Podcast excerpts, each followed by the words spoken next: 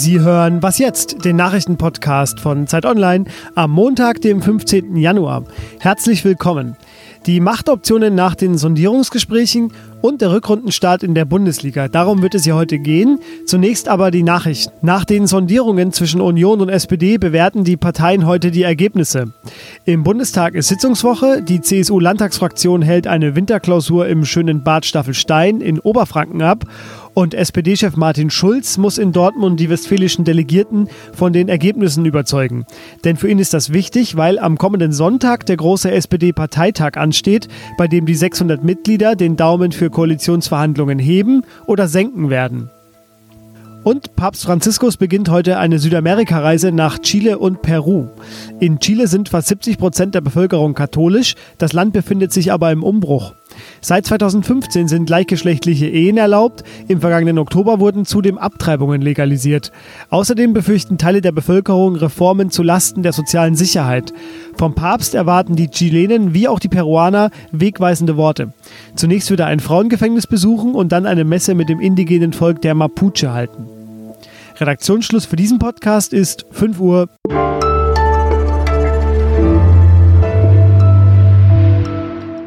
Mein Name ist Fabian Scheler. Ich wünsche einen guten bis sehr guten Wochenstart.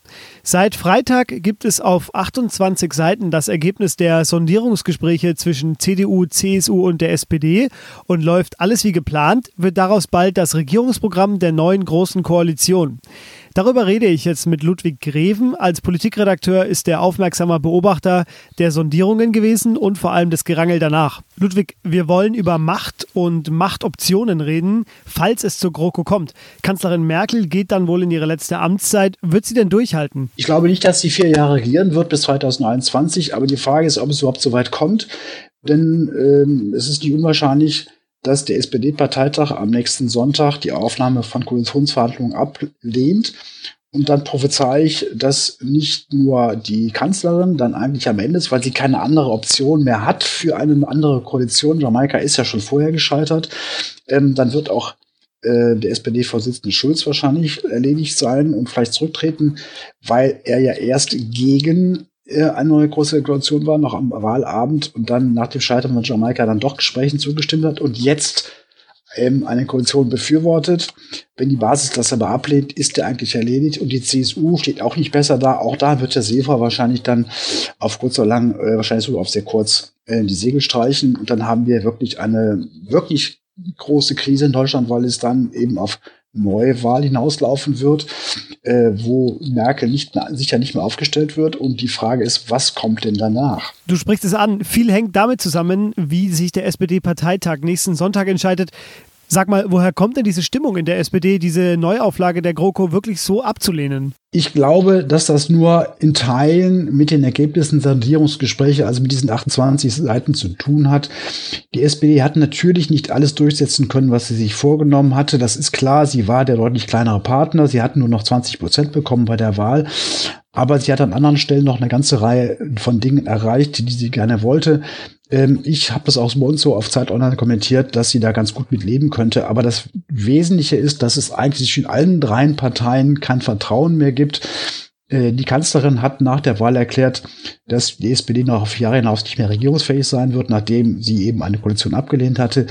Ähm, bei der SPD gibt es überhaupt kein Vertrauen mehr, weder in Merkel noch in die CSU. Also da darf man sich nicht wundern, dass die SPD jetzt eigentlich die Mitglieder und die Funktionäre keinen großen Bock mehr haben, mit Merkel und mit dieser CSU zu regieren. CDU hatten wir, SPD hatten wir. Was ist denn eigentlich mit der CSU? Steht die denn auch besonders unter Druck, dass diese GroKo zustande kommt?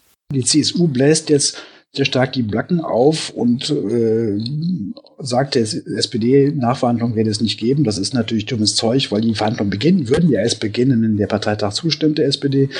Äh, aber die CSU selber am stärksten unter Druck, denn sie hat in Bayern im September Landtagswahlen und es aus Sicht der CSU zu befürchten, dass sie nicht nur die absolute Mehrheit verliert, sondern unter 40 Prozent fällt, wie bei der Bundestagswahl. Das wäre sozusagen aus Sicht der CSU der super, super GAU. Und das waren die Einschätzungen von Ludwig Greven, Politikredakteur Chefredakteur bei Zeit Online. Vielen Dank dir, Ludwig. Gerne.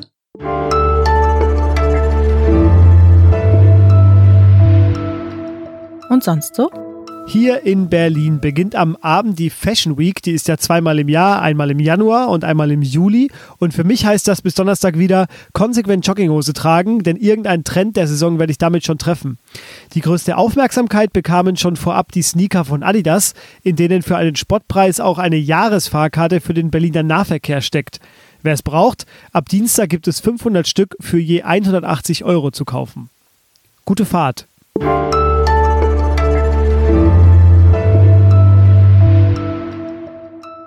Kommen wir zum Sport. Die Handball-EM in Kroatien hat angefangen. Deutschland hat sein erstes Spiel gegen Montenegro souverän gewonnen. Heute Abend findet das zweite Gruppenspiel gegen Slowenien statt und Handball wird in dieser Woche bei uns im Podcast sicher nochmal Thema werden. Jetzt aber gehen wir zum Fußball, denn die Bundesliga hat wieder angefangen nach der kürzesten Winterpause aller Zeiten und Olli Fritsch, mein geschätzter Kollege aus dem Sport, der ist schon ganz aufgeregt, weil er endlich wieder Bundesliga gucken durfte. Hallo Olli. Hi Fabi. Olli, lass uns mit dem jüngsten Ergebnis anfangen. Der BVB hat am Sonntagabend zu Hause gegen Wolfsburg 0 zu 0 gespielt. Das klingt dröge. War es denn auch so? Untypisches Ergebnis für Dortmund. Die schießen ja gern Tor, kriegen auch welche rein. Hm, das war jetzt kein typisches 0-0-Spiel. Ähm, die Dortmunder haben ein paar Dinger verballert, allen voran Jamolenko. Ähm, aber auch Ishak und es gab nochmal Pfosten und Lattentreffer. Ähm, aber auch die Wolfsburger hatten Chancen. Gegen Dortmund bekommt man halt immer Chancen. Ähm, und 0-0 äh, war natürlich enttäuschend. Im Vordergrund stand jetzt aber die äh, Suspendierung von, die erneute Suspendierung von Pierre-Emerick Aubameyang. Der hatte eine Teamsitzung geschwänzt am Samstag und wurde jetzt auch von Peter Stöger aus dem Kader gestrichen. Im Prinzip hat er jetzt äh, den dritten Trainer innerhalb von einem Jahr im Stich gelassen und man spekuliert jetzt ein bisschen darum, ob Aubameyang seinen Rauswurf oder seinen Transfer in die Wege leiten will. Das ist gerade Thema in Dortmund. Entsprechend gab es auch Pfiffe am Ende. Es gab ja mal eine Zeit, da war Dortmund der große Bayern-Konkurrent, der große Bayern-Jäger. Das ist passé. Die Bayern sind enteilt und gewannen am Freitag das nächste Spiel 3 zu 1 gegen Leverkusen. Was hast du da gesehen? Äh, war auch ähm, ein knapper Sieg für Bayern. Das 3-1 fiel ja so in der 90. Minute durch einen schönen Freistoß. Ähm, Bayern hat 2-0 geführt in Leverkusen, auch weil die Leverkusen es ein bisschen einfach gemacht haben mit ihrer Dreierkette. Das war also klar zu erkennen, dass das eine Schwachstelle war. So viel auch das 2 0, weil ein Außenverteidiger einfach da gefehlt hat. Ähm, aber die Bayern hätten auch fast äh, wieder mal einen Zwei-Tore-Vorsprung hergegeben. Ähm, ähm, Kevin Volland, gut, macht das 2-1 ein abgefälschtes Ding, aber das 2-2 hätte er machen können. Und da war ja, Leverkusen am äh, Drücker, obwohl die mir jetzt auch nicht so gefallen haben. Also die, die, den Bayern wird's leicht gemacht. Den wird äh, nach wie vor keine hohe Qualität in der Bundesliga abverlangt. Sie sind die beste Mannschaft und äh, es genügt ihnen, äh, etwas überdurchschnittliche Leistung, um eine Siegesserie fortzusetzen. Ein Zeichen für die Schwäche der Bundesliga, muss man sagen. Jetzt habe ich am Freitag aufmerksam deine Bundesliga-Vorschau gelesen, auch weil ich da selber mit dran geschrieben habe. Ja, das war der unsere. Du, du, hast da geschrieben, dass hinter den Bayern das Kronprinzenduell stattfindet und das war Schalke gegen Leipzig am Samstagabend. Wer wurde denn vorerst der Thronfolger?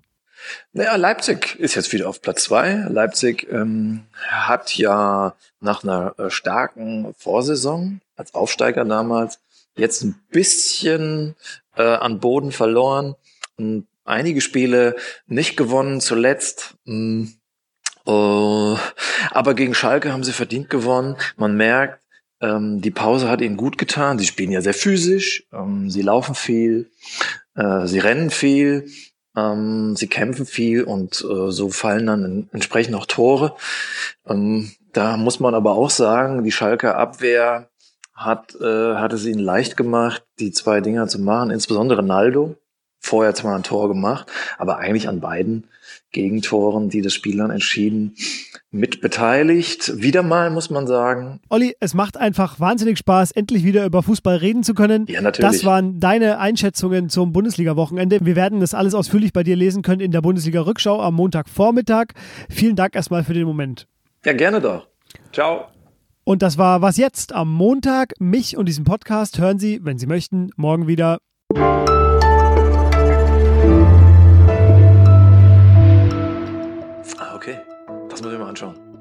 Das muss ich mal anschauen.